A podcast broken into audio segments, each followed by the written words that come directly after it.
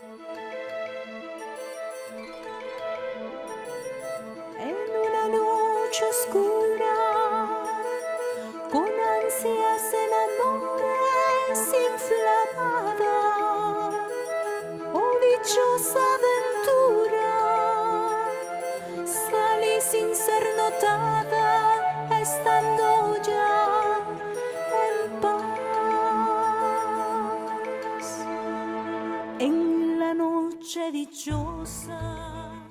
Muy buenas noches a todos, hermanos. Bendito sea Dios que nos permite otro martes estar aquí, disfrutando de las palabras de este gran santo, San Juan de la Cruz. Vamos cada uno caminando a su ritmo, pero aquí vamos juntitos. Y no olvidemos que vamos hacia ese, en ese monte, hacia ese encuentro con el Señor, a esa unión, que es lo que buscamos siempre. Bueno, esta noche nos acompaña, nos acompaña Fray Bernie, Maciot y Yadi. Muy buenas noches, hermanos, bienvenidos. Hola Mariana, buenas noches, qué alegría compartir nuevamente eh, este espacio de Letras del Carmelo, nuestro rincón de lectura espiritual para seguir acercándonos a lo que San Juan de la Cruz tiene para regalarnos en este libro de su vida del Monte Carmelo. Gracias, muy buenas noches Mariana, Frederic, y a todos los que están conectados. Un gusto que nuevamente nos podamos encontrar como familia para conocer más de nuestro querido Padre Juan de la Cruz. Bienvenidos a todos, gracias. Buenas noches a todos, bienvenidos. Encantada de verlos una noche más para compartir esta lectura. Así es, y bienvenidos a los que por primera vez están con nosotros en, este, en estos martes de sesiones de lectura de este gran santo. Bueno, entonces iniciamos con la oración. Ya si por favor nos acompañas. Claro que sí. Los invito a que nos pongamos en un momento en presencia de nuestro Dios, de nuestro Padre, que sea el Espíritu Santo que nos ayude, que nos ilumine para poder entender estas palabras, este mensaje que nuestro Padre Juan de la Cruz nos quiere regalar el día de hoy. Vamos a hacer todos juntos esta oración que. Para venir a lo que no sabes, has de ir por donde no sabes. Para venir a lo que no gustas, has de ir por donde no gustas. Para venir a poseer lo que no posees, has de ir por donde no posees para venir a lo que no eres.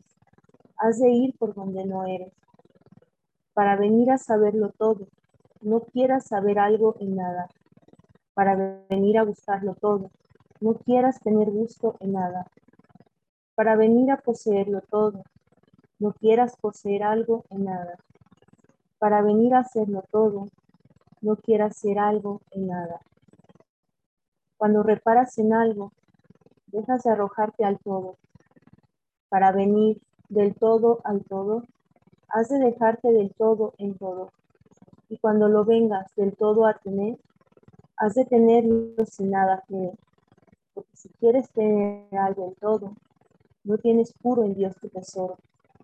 En esta desnudez hay el espíritu su descanso, porque no comunicando nada, nada le fatiga hacia arriba y nada lo oprime hacia abajo porque está en el centro de su humildad, que cuando algo codicia, en eso mismo se fatiga. Y quedamos todos reunidos en el nombre del Padre, y del Hijo, y del Espíritu Santo. Amén. Muchas gracias, Jan. Bueno, la semana pasada entonces iniciamos con eh, esta, esta noche activa, ¿verdad? Y esos apetitos que tenemos que irnos, que irnos deshaciendo. Y esta semana vamos a continuar entonces en el mismo tema en el capítulo 6. Entonces, libro en mano, capítulo 6 en la página 27. Para verle si nos puede hacer un pequeño resumen para aquellos que nos acompañan por primera vez. Claro que sí, Mariana, con todo gusto. Hemos venido leyendo en este libro, en estos primeros cinco capítulos, la explicación que San Juan de la Cruz nos ha dado sobre la noche oscura, qué es la noche oscura y por qué es importante pasar por esta noche, porque es más que importante, necesario para llegar a la unión de amor con Dios. Y en los últimos encuentros hemos ido viendo las explicaciones que San Juan de la Cruz nos hace algunas con algún tinte filosófico y basado en las Sagradas Escrituras para hacernos ver que, y nos ha hecho ver hasta ahora que el problema es que cuando nosotros vivimos apegados a realidades que no son Dios, lo que hacemos es limitar nuestra capacidad, nuestra alma que está hecha para Dios. Porque cuando nos apegamos, nos apegamos de cosas que son muy pequeñas comparadas con Dios, ¿verdad? Porque comparado con Dios, las realidades a las que nosotros nos vamos apegando no son nada. Y por eso San Juan de la Cruz es que insiste en la nada, porque comparado con Dios, que es el todo en mayúscula, realidades que para nosotros se hacen muy importantes, se van haciendo pequeñas, se van haciendo insignificantes cuando las ponemos al lado del amor de Dios. Y hoy vamos a entrar en otras razones que San Juan de la Cruz nos va a dar para explicarnos por qué es necesario esta noche, razones que podríamos llamar más antropológicas o psicológicas de la naturaleza humana. Y entonces también vamos a ver cosas que son muy, muy importantes. Estás con el micrófono apagado. Siempre pasa, ¿verdad? y a mí que me cuesta hablar. bueno, entonces para, estamos en vivo, exacto. Con esta emoción y esta introducción que nos hace Fray Bernie, más y si tal vez iniciamos la lectura del capítulo 6, entonces, página 27. Claro que sí, con mucho gusto. Entonces, capítulo 6, en que se trata de dos daños, daños principales que causan los apetitos en el alma. El uno privativo y el otro positivo. Y para, que, y para que más clara y abundantemente se entienda lo dicho, Será bueno poner aquí y decir cómo estos apetitos causan en el alma dos daños principales. El uno es que la privan del Espíritu de Dios y el otro es que el alma en que viven la cansan, atormentan, oscurecen, ensucian y enflaquecen y la llagan. Según aquello que dice Jeremías capítulo segundo. Dejáronme a mí, que soy fuente de agua viva, y cavaron para sí cisternas rotas, que no pueden tener agua. Esos dos males, conviene a saber, privación y positivo, se causan por cualquiera acto desordenado del apetito. Y, primeramente, hablando del privativo, claro está que por el mismo caso que el alma se aficiona a una cosa que cae debajo de nombre de criatura, cuando aquel apetito tiene de más entidad en el alma, ella tiene ella de menos capacidad para Dios, por cuanto no pueden caber dos contrarios, según dicen los filósofos, en un sujeto y también dijimos en el cuarto capítulo y afición de Dios y afición de criatura son contrarios, y así no caben en una voluntad afición de criatura y afición de Dios.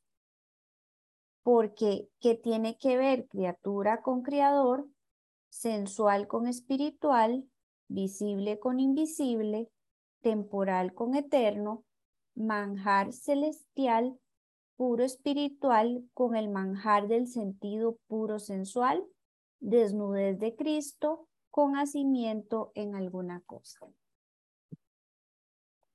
San Juan de la Cruz nos va a recordar algunas cosas que ya nos ha dicho, pero va a empezar a hablarnos de dos consecuencias que se generan en la persona, en el alma, ¿verdad? Cuando se empieza a apegar a realidades humanas o temporales. Y dice que hay dos causas o dos efectos que generan en nosotros estos apegos, estos apetitos desordenados. Vamos a llamarles apetitos, ¿no? El primero es un daño que es privativo. ¿Qué significa privativo? Que nos va privando de la gracia de Dios. Y eso lo va a explicar San Juan de la Cruz un poquito más adelante, de manera especial aquellos apetitos que son de, de materia de pecado mortal, ¿verdad? Porque caemos en pecado mortal y eso nos priva de la comunión plena con Dios, del abrazo amoroso que podemos vivir por gracia con el Padre. Pero también hay otro tipo, y es en los que San Juan de la Cruz se va a centrar, otro tipo de daños, que son los positivos. Cuando decimos positivos, no estamos diciendo que sean buenos, sino que son daños que efectivamente se realizan en la persona, que se notan, que actúan de una manera palpable. Y eso es que la cansan, la atormentan, la oscurecen, la ensucian, la enflaquecen y la, la llagan. Son efectos que se producen de manera positiva, o sea, que realmente actúan, que se notan en la persona. Y eso lo va a ir explicando San Juan de la Cruz. Cada uno va a dedicarnos casi que un capítulo para explicarnos esto, cómo se va a ir dando en la persona. Entonces, él nos va a hablar un poquito más de esto como una introducción y en unos numerales más adelante nos va a hablar del primero de estos daños positivos. Sigamos para que podamos escuchar lo que San Juan de la Cruz tiene que decirnos. Numeral 2. Por tanto, así como en la generación natural no se puede introducir una forma sin que primero se expele del sujeto la forma contraria que precede, la cual estando es impedimento de la otra, por la contrariedad que tienen las dos entre sí. Así, en tanto que el alma se sujeta al espíritu sensual, no puede entrar en ella el espíritu puro espiritual. Que por eso dijo nuestro Salvador por San Mateo, non ebonum sumere panem filiorum emitere canibus. Esto es, no es cosa conveniente tomar el pan de los hijos y darlo a los canes. Y también en otra parte dice por el mismo evangelista, no actum dare canibus, que quiere decir, no queráis dar lo santo a los canes. En las cuales autoridades compara nuestro Señor al que, negando los apetitos de las criaturas, se disponen para recibir el Espíritu de Dios puramente a los hijos de Dios y a los que quieren cebar su apetito en las criaturas, a los perros, porque a los hijos les es dado comer con su padre a la mesa y de su plato, que es apacentarse de su espíritu, y a los canes las meajas que caen de la mesa. San Juan de la Cruz lo que está haciendo es tratando de explicarnos con más claridad cómo, cómo quedarnos con estos apetitos es hacernos pequeños. Como lo decía la, las clases anteriores, la semana anterior, eh, con aquel principio sanjuanista, ¿no? Que nos va a repetir a lo largo de sus escritos, escritos siempre. El amor hace semejanza entre el amado y el amante. Entonces, esa es una de las características. Nos va a privar de Dios los apetitos porque nos empequeñecen y Dios es grande, nos privan de esa grandeza de Dios. Vamos a seguir leyendo, pongamos la atención a lo que viene ya pronto, ah, porque es muy interesante ya cuando empieza a explicar todo lo que son los apetitos que son positivos, los, efectos positivos, los daños positivos. Número 3. En lo cual es de saber que todas las criaturas son meajas que cayeron de la mesa de Dios.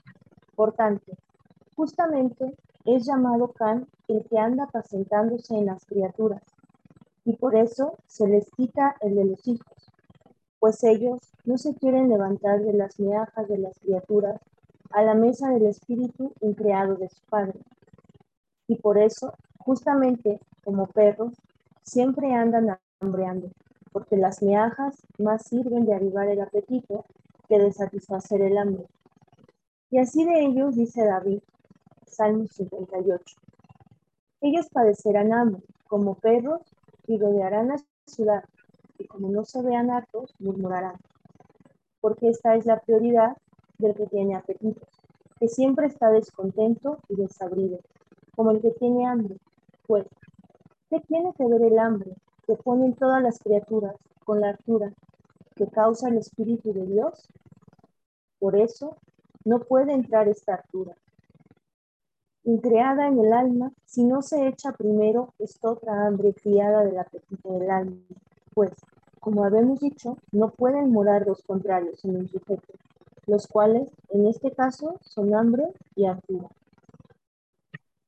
San Juan de la Cruz se sigue valiendo de este texto bíblico y de esta metáfora del perro que se come las migajas que caen de la mesa para hacernos ver que cuando nosotros nos quedamos con los apetitos nuestros, con nuestras pasiones desordenadas, nos estamos quedando con migajas, y que estas migajas nunca nos van a satisfacer. Eh, yo no sé ustedes, pero a mí me pasa de vez en cuando que cuando hay algún almuerzo, los frailes a veces cuando hacemos almuerzos solemnes o muy importantes, ponemos como unas boquitas antes, ¿no? O algunos aperitivos antes del almuerzo. Entonces, algunas cosas como para estar comiendo antes. Y estas cosas son de esas cosas que uno puede comer y comer y comer y no llenarse, ¿verdad? Como esta comida chatarra, ¿verdad? Que siempre le ponen a uno ahí o alguna boquita y, y uno come y come y come y, y nunca para de comer, ¿no? Y, y es algo así lo que nos dice San Juan de la Cruz. Los apetitos desordenados no nos satisfacen, nos, llenan, nos, nos generan más deseo de seguir apegados, pero no van a llenar nuestro espíritu. Por eso es que es importante sacarlos para que entre el Espíritu de Dios. Sigamos leyendo. Numeral 4. Por lo dicho se verá cuánto más hace Dios en limpiar y purgar un alma de estas contrariedades, que en criarla de no nada. Porque estas contrariedades de efectos y apetitos contrarios, más opuestas y resistentes, son a Dios que la nada, porque ésta no resiste. Y esto baste acerca del primer daño principal que hace al alma los apetitos que es resistir al Espíritu de Dios, por cuanto arriba está ya dicho mucho de ello.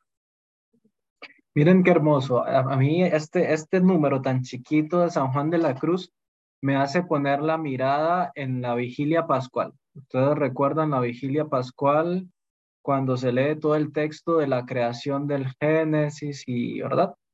Hay una oración después de ese texto pascual que hace el sacerdote que recuerda precisamente esto, que el misterio de la redención que hace Jesús es todavía más grande que el misterio de la creación, ¿verdad? Que salvarnos en, en, Cristo Jesús es un don, es una realidad divina más valiosa y más grande incluso que el hecho de habernos creado. Y San Juan de la Cruz lo dice porque, porque crearnos de la nada es muy fácil, dice San Juan de la Cruz, pero sacar al hombre de su nada, de sus contrariedades, de sus afectos, de sus apetitos, es aún más difícil que crearlo para Dios, ¿verdad? Para Dios es como muy difícil. ¿Por qué? Porque la nada no se resiste, pero el ser humano si es bien necio, si es bien terco y si es bien eh, resistente frente a la voluntad de Dios. Entonces, por eso dice San Juan de la Cruz que limpiar y purgar a un alma es una realidad más valiosa en nuestra existencia que incluso el hecho de que Dios nos haya creado, porque nosotros nos resistimos. Y este es el primer daño que genera en nosotros los apetitos. Hace que nos resistamos al Espíritu de Dios. Cuando estamos apegados, no, es que yo quiero que esto sea como a mí me gusta. De repente Dios me quiere llevar por aquí, no, pero es que a mí me gusta estar más cómodo de este lado, es que a mí me gusta hacerlo de esta manera, es que yo quiero que sea así. Es que... Y entonces mis apegos, mis formas de pensar, porque los apegos no son solo en temas de lujuria, ¿verdad? O en temas de comida o de gula, no, los apegos también son a ideas, los apegos también son a estilos, a formas, a mis maneras de pensar, ¿no? Entonces, los apegos hacen que yo me resista al, al Espíritu de Dios. Y eso es hermosísimo, como San Juan de la Cruz lo va explicando. Ahora, a partir del numeral 5, ahí dice, vamos a dejar ahí este primer daño, que es el daño privativo. Es que nos priva del Espíritu de Dios, nos priva de la gracia. Va a empezar una segunda explicación que es, perdón, va a empezar la segunda explicación sobre los daños positivos, ¿verdad? Decía que cansan, atormentan, enflaquecen, ensucian, llagan. Son efectos que se notan en la persona cuando se deja llevar por sus apetitos y va a empezar con el primero de ellos. Vamos a prestar atención también numeral 5. Ahora digamos del segundo efecto que hacen en ella, el cual es de muchas maneras, porque los apetitos cansan al alma y la atormentan y oscurecen y le ensucian y le enflaquecen, de las cuales cinco cosas iremos diciendo de por sí. Muy bien, entonces San Juan de la Cruz nos va a empezar a hablar de estos cinco efectos o cinco consecuencias que se generan en la persona. Cansan, atormentan, oscurecen, ensucian y enflaquecen. Y va a empezar a explicar la primera en el numeral 6. Número 6. Cuanto a lo primero, claro está que los apetitos cansan y fatigan al alma, porque son como unos hijuelos inquietos y de mal contento, que siempre están pidiendo a su madre uno y otro, y nunca se contentan. Y así como se cansa y fatiga el que acaba por codicia del tesoro, así se cansa y fatiga el alma por conseguir lo que sus apetitos le piden. Y, aunque lo consiga, en fin, siempre se cansa, porque nunca se satisface, porque al cabo son cisternas rotas las que cava, que no pueden tener agua para satisfacer la sed.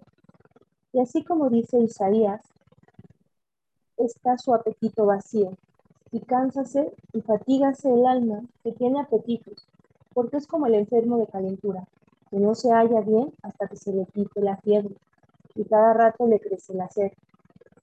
Porque como dice el libro de Job, cuando hubiere satisfecho su apetito, quedará más apretado y agravado. Creció en su alma el calor del apetito y así caerá sobre él todo dolor. Cánsase y fatígase el alma con sus apetitos, porque es herida y movida y turbada de ellos con el agua de los vientos. Y de esa misma manera la alborota, sin dejarla sosegar en un lugar ni en una cosa. Y de tal alma, dice Isaías, el corazón del malo es como el mar cuando hierve, y es malo el que no vence los apetitos. Cánsese y fatígase el alma que desea cumplir sus apetitos, porque es como el que, teniendo hambre, abre la boca para hartarse de bien, y en lugar de hartarse, se seca más, porque aquel no es su manjar. A este propósito, dice Jeremías, en el apetito de su voluntad, atrajo así el viento de su afición. Y luego dice adelante, para dar a entender la sequedad en que está tal alma, queda, dando aviso y diciendo, aparte tu pie, esto es, tu pensamiento de la desnudez y tu garganta de la sed. Es saber tu voluntad de cumplimiento del apetito que hace más sequía. Y así, como se cansa y fatiga el enamorado en el día de la esperanza cuando le salió su lance en vacío, así se cansa el alma y fatiga con todos sus apetitos el cumplimiento de ellos, pues todos le causan mayor vacío y hambre, porque, como comúnmente dicen, el apetito es como el fuego, echándole leña, crece, y luego que la consume, por fuerza ha de desfallecer. Miren, interesante ese último ejemplo que pone San Juan de la Cruz del Fuego, que va consumiendo la leña y siempre hay que estarle poniendo más leña para que se mantenga. Dice San Juan de la Cruz, así son los apetitos, nuestros deseos desordenados nunca se acaban, al contrario, nos van exigiendo más, nos van exigiendo más y la persona se va cansando. O sea, psicológicamente hay un punto donde la persona se siente cansada por sus vicios. No sé si a ustedes les ha pasado, pero puede pasarnos, ¿no? El sentir en algún momento de que ya estamos hartos, cansados de nuestro pecado o de realidades que no podemos superar y que volvemos a lo mismo y volvemos a caer y siempre eh, en los mismos, ¿no? Y a veces hay realidades que nosotros no percibimos en nuestra vida que nos están desgastando. Y a veces decimos, qué raro, ¿por qué será que estoy tan cansado? ¿Por qué será que no tengo energías, que no tengo fuerzas para vivir, que no tengo fuerzas para vivir mi fe, que me siento débil frente a todo lo que tengo que hacer, agotado. A veces este cansancio nos puede venir de que nuestros apetitos, nuestras realidades desordenadas nos están desgastando. Realmente el pecado desgasta, el pecado cansa, el pecado nos roba energías, nuestros vicios nos roban la energía, nos roban nuestras ganas de vivir, nos roban la fuerza, porque el alma vive, diría San Juan de la Casa de Jesús, como desparramada, ¿verdad? Vive descentrada. Y eso nos hace que experimentemos cansancio también. Los apetitos, además de alejarnos de Dios, de privarnos de la gracia, nos van cansando. Miren qué interesante, porque San Juan de la Cruz nos, nos presenta daños que son muy humanos, muy antropológicos, muy de nuestra condición, ¿no? Entonces dice San Juan de la Cruz, es que hay que dejarlos no solo porque nos privan de Dios, es que tampoco nos dejan vivir bien nuestros desórdenes afectivos, nuestros desórdenes emocionales no nos dejan vivir bien, nos cansan, ¿sí? Sigamos leyendo para terminar este capítulo. Número 7. Y aún el apetito es de peor condición en esta parte, porque el fuego, acabándose la leña, descrece, mas el apetito no decrece en aquello que se aumentó cuando se puso por obra. Aunque se acaba la materia, sino que en lugar de decrecer, como el fuego cuando se acaba la suya, él desfallece de fatiga porque queda crecida el hambre y disminuido el manjar. Y de este habla Isaías, diciendo, declinará hacia la mano derecha y habrá hambre, y comerá hacia la siniestra y no se hartará. Porque estos que no mortifican sus apetitos, justamente cuando declinan, ven la altura del dulce espíritu de los que están a la diestra de Dios, la cual a ellos no se le concede. Y justamente cuando corren hacia, la siniestra, que es cumplir su apetito en alguna criatura, no se hartan, pues dejando lo que solo puede satisfacer, se apacientan de lo que les causa más hambre.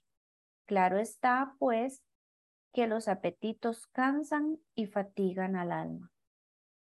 Ok, dice San Juan de la Cruz, no nos queda duda de que dejarnos llevar por nuestros apetitos, por nuestros desórdenes, eh, nos cansa, nos cansa, nos va desgastando, nos va quitando fuerzas.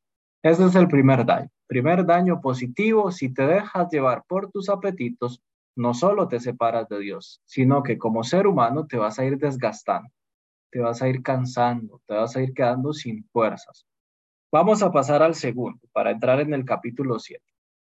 La dinámica del San Juan de la Cruz en estos capítulos va a ser muy similar. Nos va a hablar de los cinco apetitos y va a ir dando razones de por qué cada una de estas consecuencias se generan en el alma, de esta, desde esta perspectiva antropológica. Capítulo 7, en que se trata cómo los apetitos atormentan al alma. Pruébalo también por comparaciones y autoridades. Numeral 1. La segunda manera de mal positivo que causan al alma los apetitos es que la atormentan y afligen a manera del que está en tormento de cordeles, abarcado a alguna parte, de lo cual hasta que se libre no descansa. Y de estos dice David, los cordeles de mis pecados, que son mis apetitos, en derredor me han apretado.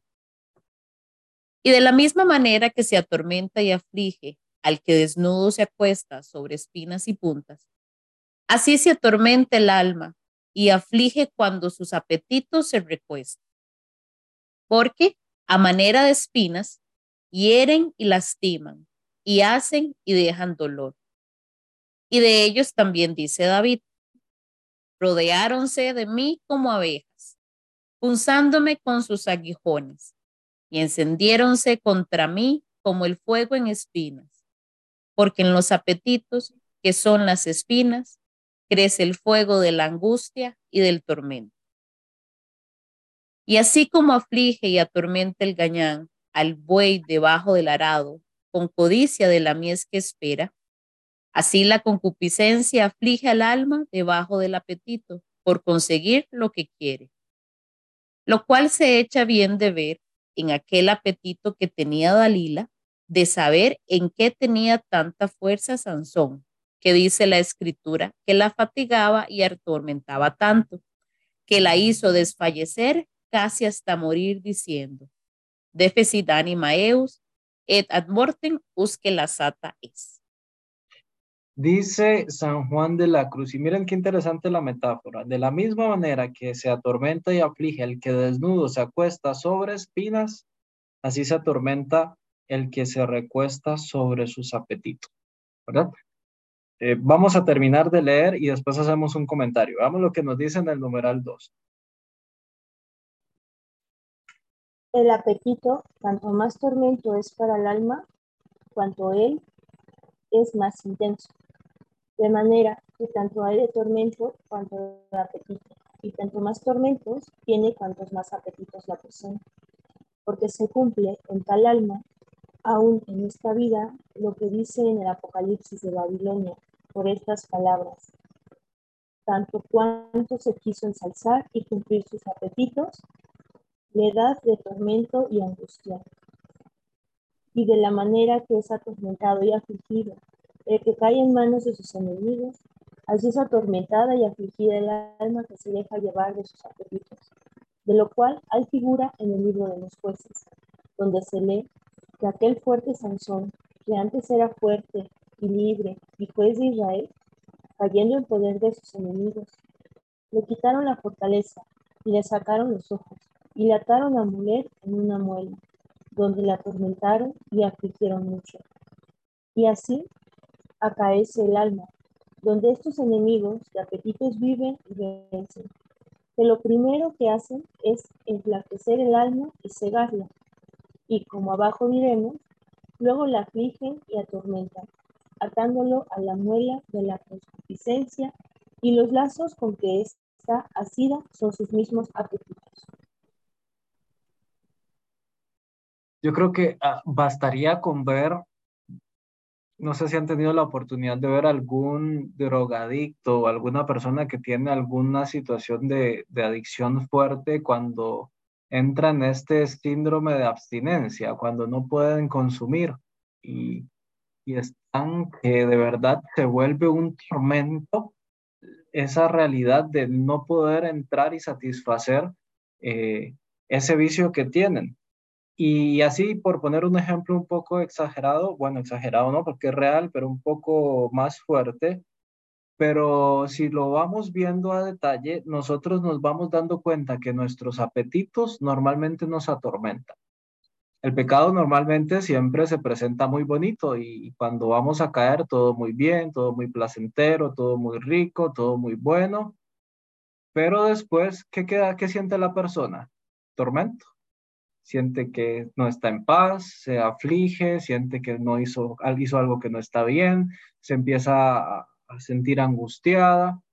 Y los apetitos, esto es lo que causan en, causan en nosotros también, nos causan un tormento. San Juan de la Cruz es muy fino a la hora de tocar estos temas, porque son, son realidades que a veces nosotros tampoco percibimos en nosotros. ¿De dónde me viene tanta angustia? ¿De dónde me viene tanta falta de paz en mi corazón? ¿De dónde me viene tanta inquietud? ¿Será que en realidad es que hay situaciones externas que me agobian? ¿O será que es que en mi interior, en mi interior hay realidades de las cuales yo estoy apegado que no me dejan tener paz, que no me dejan ser libre, que no me dejan vivir en armonía mi existencia? Miren qué interesante, porque a veces creemos que el problema es lo que está afuera y la gente lo que dice, el trabajo, lo que pasa, lo que... No, a veces el tormento viene de dentro. A veces la inquietud, la falta de paz viene de dentro, porque no soy libre, porque las cosas me apegan, porque las cosas no me, no me dejan vivir desde Dios, ¿no? Terminamos de leer este capítulo 8. Vamos ahora al numeral 3. Este capítulo 7, perdón. Vamos al numeral 3. Por lo cual, habiendo Dios lástima de estos que con tanto trabajo y tan a costa suya andan a satisfacer la sed y hambre del apetito en las criaturas, les dice por Isaías, como si dijera, todos los que tenéis sed de apetitos, venid a las aguas, y todos los que no tenéis plata de propia voluntad y apetitos, daos prisa comprad de mí y comed, venid y comprad de mi vino y leche, que es paz y dulzura espiritual, sin plata de propia, de propia voluntad, y sin darme por ello interés o trueque alguno del trabajo, como dais por vuestros apetitos. Porque dais la plata, porque dais la plata de vuestra voluntad por lo que no es pan, esto es del Espíritu Divino y ponéis el trabajo de vuestros apetitos en lo que no os puede hartar. Venid, oyéndome a mí, y comeréis el bien que deseáis, y deleitarse ha de grosura vuestra alma. Pasemos al numeral 4, si les parece, y terminamos con este capítulo 7. Numeral 4. Este venir a la grosura es salirse de todos los gustos de criatura, porque la criatura atormenta y el Espíritu de Dios recrea.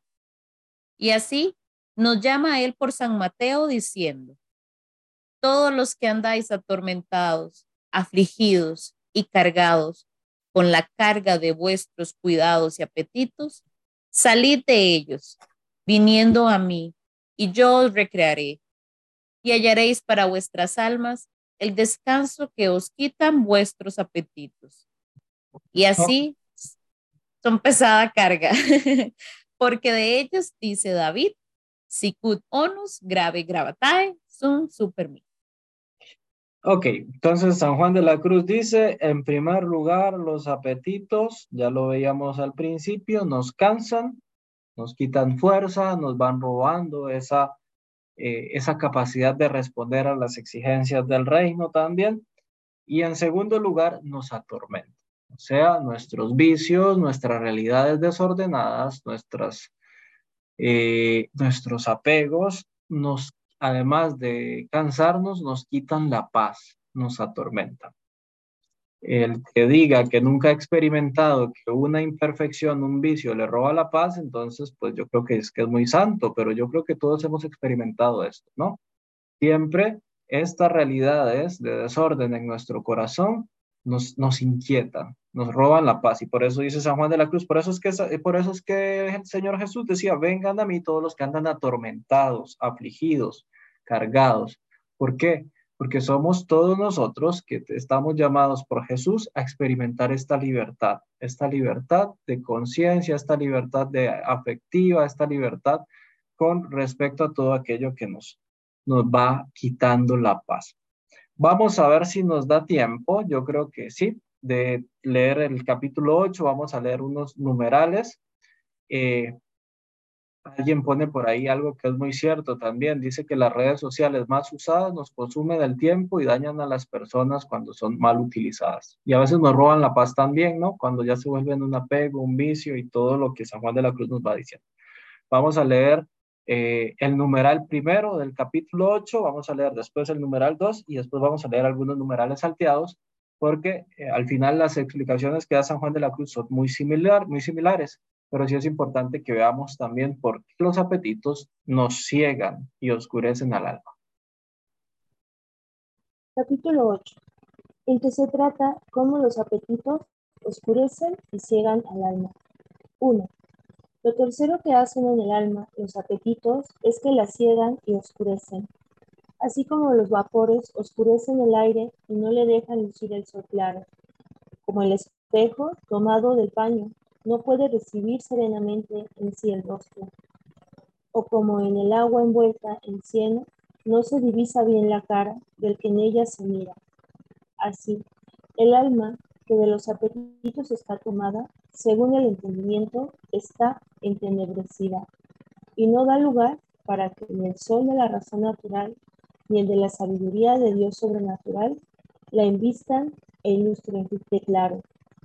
Y así dice David, hablando a este propósito. Mis maldades me comprendieron, no pude tener poder para ver. Miren, esto es muy interesante porque el hecho de que los apetitos nos oscurezcan, nos cieguen, es algo como más palpable para todos. Y San Juan de la Cruz dice, nos ciegan la razón natural y nos ciegan la sabiduría sobrenatural de Dios. Eh, San Pablo lo decía en algún momento, hago el mal que no deseo y el bien que quisiera hacer está lejos de mi alcance. Supongo que a ustedes también les, les habrá pasado de que se encuentran con alguna realidad de sus apegos, de sus fragilidades, y ustedes saben, esto no lo tengo que hacer. No, por ejemplo, una persona que es, que tiene una compulsión por comprar, un apego a comprar, y entonces sabe que de repente su economía este mes está al filo y que de repente no le va a alcanzar el dinero y que tiene que limitarse y que no tiene que gastar dinero. Pero de repente pasó por una tienda y vio esa blusa, esa suéter que le encanta y racionalmente sabe que no debe de comprarla porque el dinero no le va a alcanzar.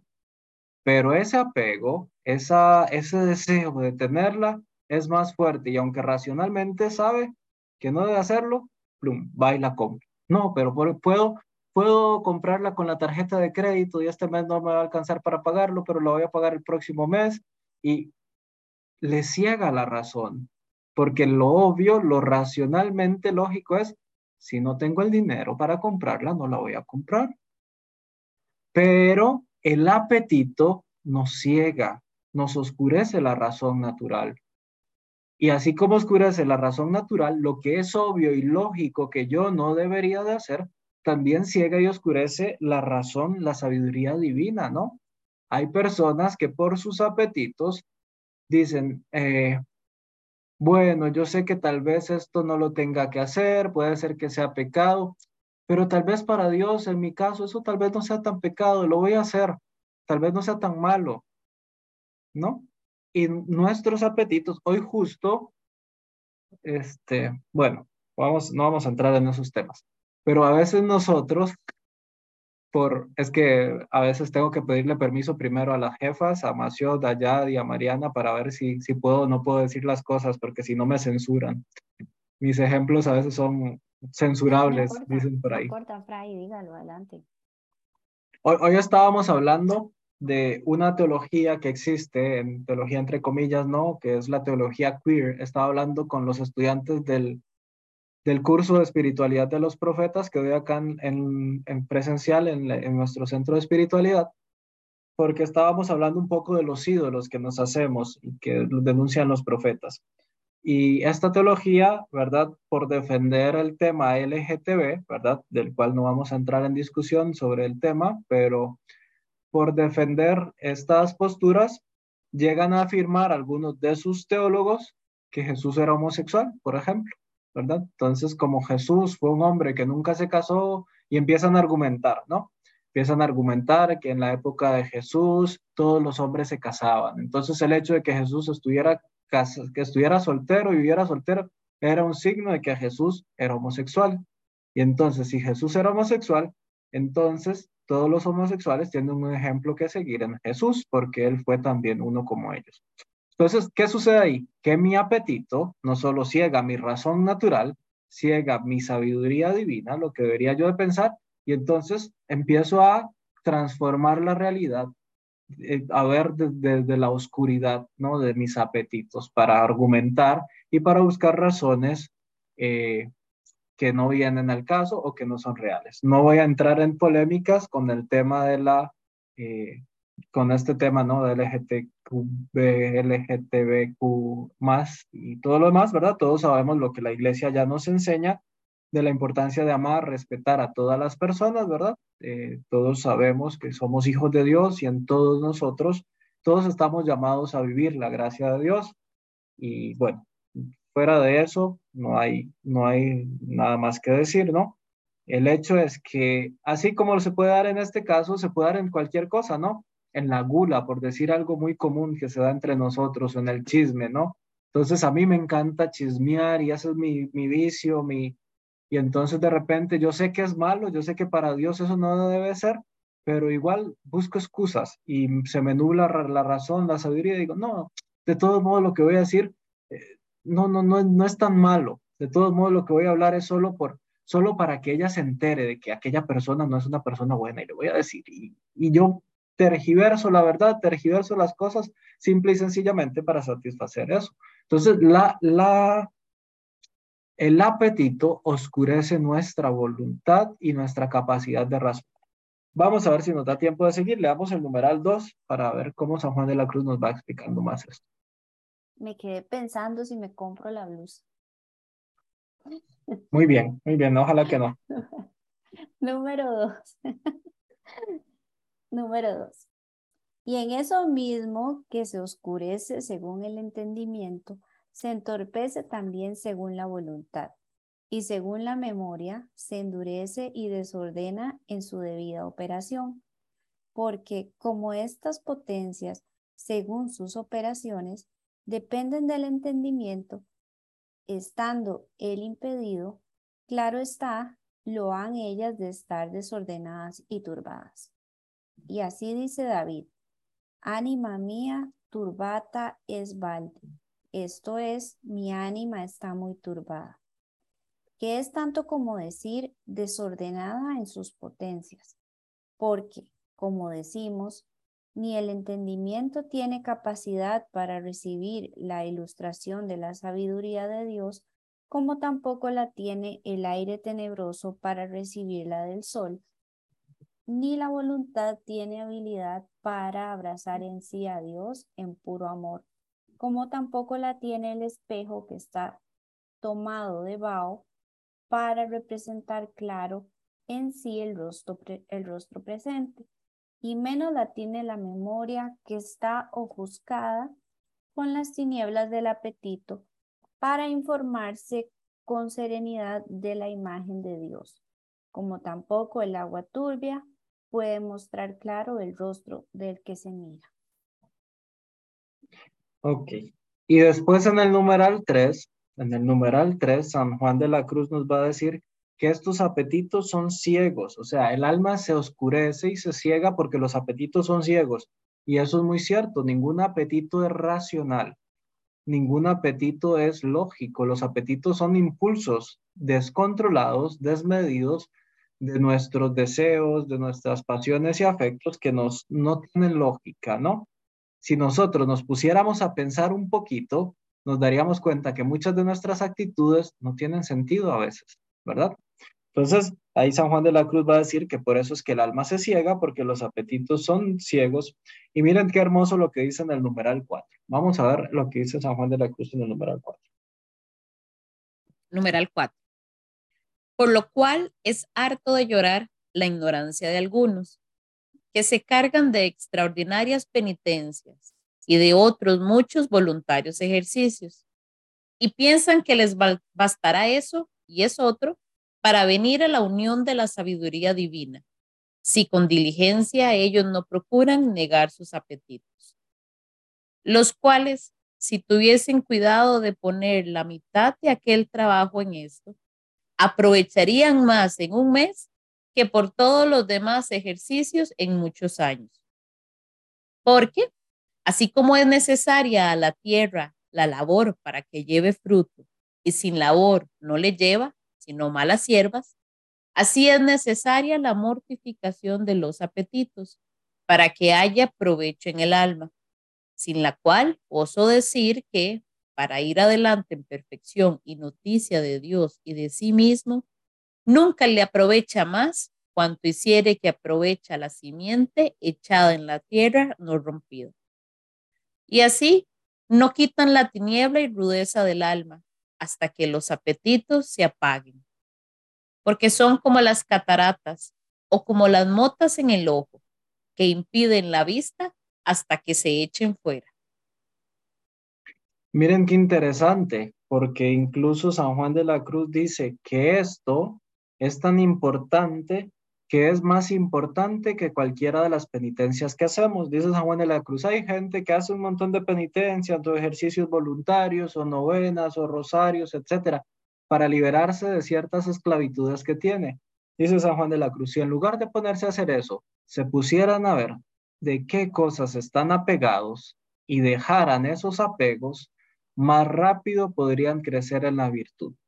¿De qué cosas yo me he estado apegando? Si yo me doy cuenta de que me apego y si lucho contra ese apego, voy a crecer en, en la virtud más fácilmente. ¿Por qué? Porque voy a fortalecer mi voluntad y voy a y dejar que Dios alumbre mi entendimiento. ¿Qué es lo que me impide crecer? Que mi voluntad está frágil y mi entendimiento está ciego.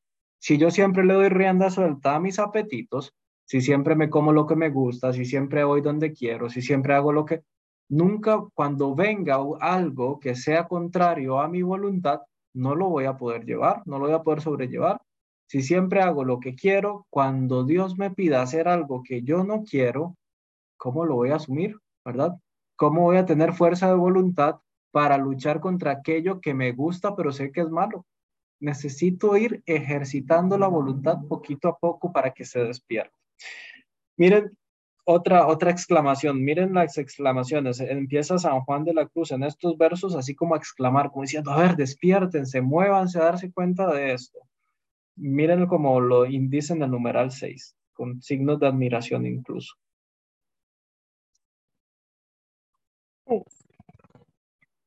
Oh, si supiesen los hombres de cuánto bien de luz divina los priva, esta ceguera que les causan sus aficiones y apetitos, y en cuántos males y daños les hacen ir cayendo cada día, en tanto que no los mortifican.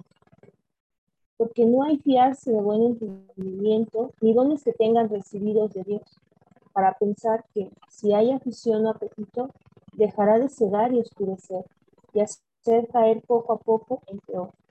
Porque, ¿quién dijera que un varón tan acabado en sabiduría y dones de Dios, como era Salomón, había de venir a tanta ceguera y torpeza de voluntad, que hiciese altares a tantos ídolos y los adorase él mismo siendo ya viejo?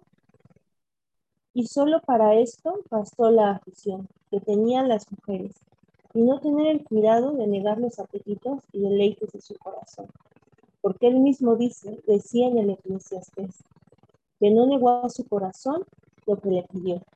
Y pudo tanto este arrojarse a sus apetitos que, aunque es verdad que al principio tenía recato, pero porque no los negó, poco a poco le fueron cegando y oscureciendo el entendimiento, de manera que le vinieron a acabar y apagar aquella gran luz de sabiduría que Dios le había dado, de manera que a la vejez dejó a Dios. Vamos a cerrar con este número porque creo que es muy importante y casi para reflexionarlo a lo largo de nuestra semana. Dice San Juan de la Cruz, de cuánto bien de luz divina nos privan las cegueras de nuestros apetitos, de nuestras aficiones, y cuántos males y daños en los que vamos cayendo. Y miren el ejemplo que pone, habla de Salomón, porque dice que cuando hay apetitos, ni siquiera podemos confiar en nuestra inteligencia o en los dones que tengamos recibidos de Dios. Es que yo soy muy inteligente, yo sé lo que tengo que hacer. Sí, una cosa es saberlo, y otra cosa es que lo hagas. Es que yo, yo, tengo tantos dones de Dios, tengo el don de la oración, tengo el don de no sé cuál y el otro y el otro, pero si tus apetitos no están acomodados, por más dones que tengas, vas a ir cayendo poco a poco. Dice San Juan de la Cruz, miren lo que le pasó a Salomón, el más sabio.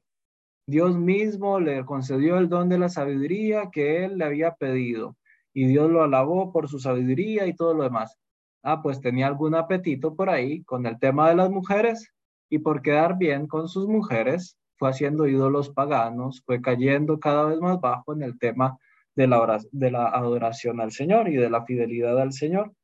Y entonces dice San Juan de la Cruz, un solo apetito puede abrirnos la puerta para ir nosotros cayendo en realidades que nos, que nos destruyan y no se confíen en sus capacidades, no que yo sé lo que tengo que hacer, no que yo soy muy inteligente, no que el Señor está conmigo porque tengo este don, si no cuidan de sus apetitos, cualquiera que sea un apetito desordenado que nos roba la libertad y nos roba la voluntad, entonces podemos nosotros ir cegándonos y haciendo cosas incluso que nunca pensamos hacer, haciendo cosas que en realidad, eh, no sé, como el, el ejemplo de Salomón, ¿no? Es una metáfora, un ejemplo que usa San Juan de la Cruz que nos puede iluminar muchísimo. No importa qué tan bueno sea yo, si no soy capaz de vivir en libertad, de dejar de lado mis apegos, puedo caer en realidades que vayan destruyendo mi relación con Dios. Cerramos de esta manera, ya ustedes ahí con más calma leerán el numeral 7 y el numeral 3 que nos saltamos, solo son eh, ejemplos más y reafirmaciones que va haciendo San Juan de la Cruz sobre esto mismo. Lo que nos tiene que quedar claro es que los apetitos desordenados no solo nos privan de la gracia, o sea, no solo dañan nuestra relación con Dios, sino que también nos van dañando como personas. Nos atormentan, nos cansan y nos oscurecen. Las tres que hemos visto hasta ahora, si Dios lo permite, el próximo, la próxima semana veremos los dos, otros dos efectos que quedan pendientes para cerrar con, este, con, este, con esta explicación que hace San Juan de la Cruz sobre los efectos positivos, que no son nada positivos, en el alma que causan los apetitos.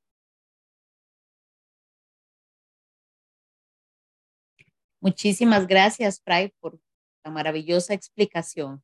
Bueno, hoy de esas lecciones que yo creo que todos nos vamos pensando y pensando de cuántas cosas tenemos que ir por ahí ordenando, ¿verdad? A los hermanitos que están con nosotros aquí en Zoom, si alguno desea hacer una consulta, puede levantar la mano para habilitarles el micrófono. Por mientras vamos a ir leyendo algunos comentarios que tenemos por aquí. Bueno, nos decía Paola que ella era muy consumista y que decidió justamente renunciar a la moda y regalar mucha ropa. Y vean qué bonito lo que pone. Ahora es más feliz. Bueno, Paola, pues somos dos, porque me pasó exactamente lo mismo. Vivo más tranquilo. También nos dice Álvaro que sucede algo similar, aunque puede parecer polémico, en los matrimonios, cuando está la locura conyugal, ¿verdad? ¿Cómo no pueden privarse cuando uno o el otro no pudiese? Nos dice Isaac, me gustaría consultar, comprendo que los apetitos pueden cegar la sabiduría natural y la razón. No obstante, puede pasar el otro extremo, que la persona piense que todo es malo o tener escrúpulos por todo lo que realiza. En ese sentido, quería consultar cómo diferenciar o discernir estos aspectos para no irse a los extremos. Y por último... Perdón, solo de una vez para responderle. Ah, perfecto. No, nada más que no se pierda los capítulos que vienen. Continuará. Esa es la emoción del santo, ¿verdad? Siempre nos deja con esa gana de, conocer más. Sí, ya San Juan de la Cruz nos hablará. El esquema del libro es muy sencillo. Es qué es la noche, por qué es necesario entrar en la noche y después nos va a decir cómo entrar en la noche, cómo liberarnos de estos apegos, cómo discernir cuándo es de Dios, cuándo no es de Dios. Y lo vamos a ir viendo ya cuando entremos en el capítulo 13 aproximadamente, que San Juan de la Cruz nos dé las pautas para entrar. Porque sí, efectivamente también está el riesgo de caer en escrúpulos. ¿Verdad? Pero de, en cierta manera, de fondo, los escrúpulos también son un apego y un apetito, ¿no? Hacia mi voluntad, hacia la imagen que yo quiero sostener frente a Dios, hacia una imagen de Dios que tengo por ahí no tan, no tan acertada. Así es. Tenemos tiempo para una preguntita. Doña Mayela, ¿puede abrir el, el micrófono? Buenas noches, muchas gracias, Frank, compañeras, hermoso.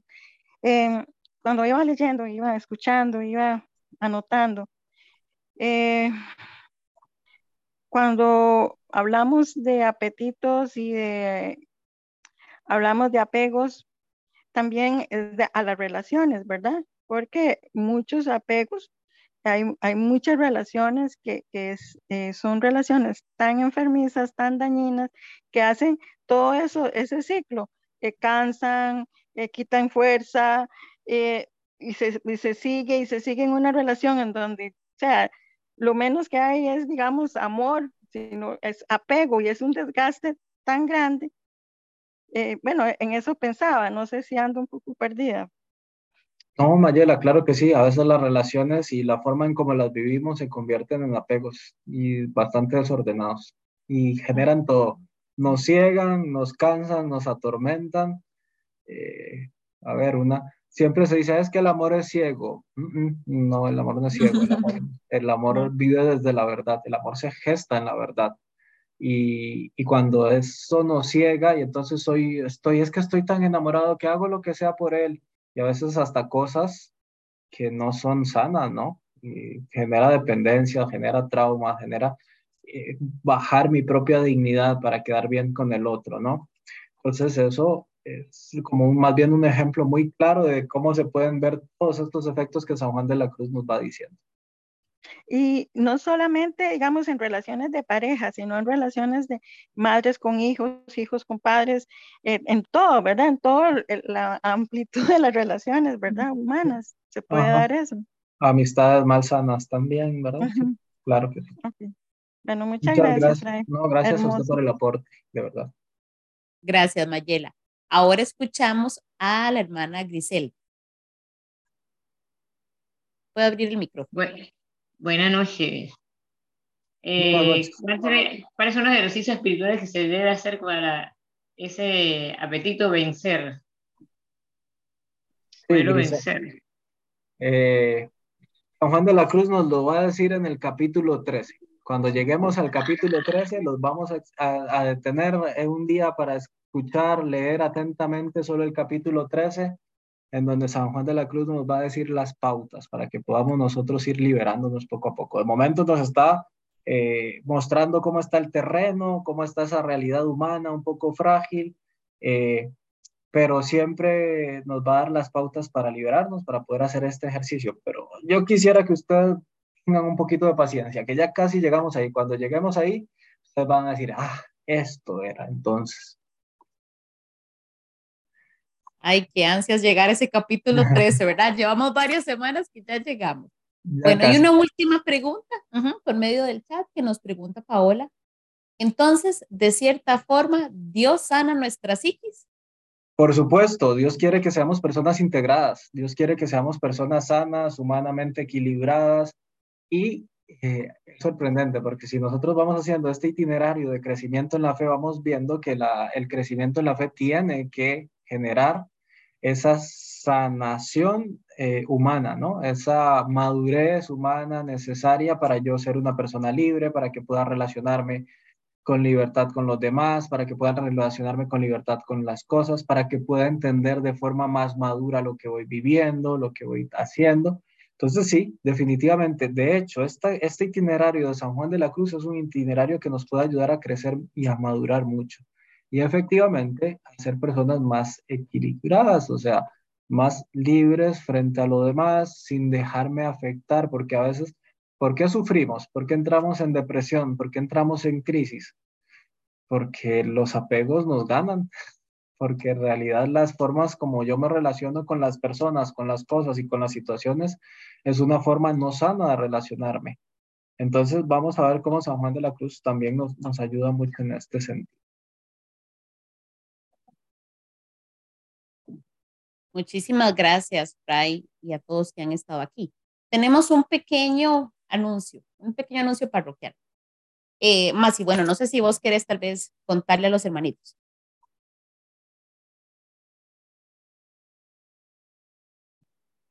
Bueno, tenemos una noticia que vamos a tener que esperar un poquito más por ese capítulo 13, ya que la próxima semana no nos va a poder acompañar Fray Bernie en la, en la lectura, Así que entonces la próxima semana no vamos a tener letras del Carmelo, será hasta la que sigue, donde nos estamos ya encontrando para entrar a partir del capítulo 9.